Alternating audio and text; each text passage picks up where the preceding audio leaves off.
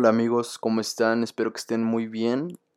Mi nombre es Andrés Espinosa y les doy la bienvenida a este mi nuevo podcast llamado Yo no sé un carajo. Es un proyecto que a mí la verdad eh, me ilusiona muchísimo.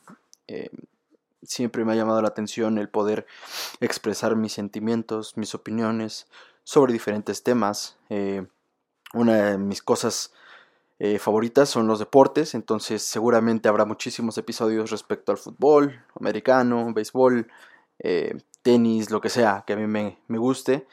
Y también habrá otro tipo de temáticas, tipo entretenimiento, películas, series de televisión, cosas que a mí me apasionen. Es un podcast totalmente personal.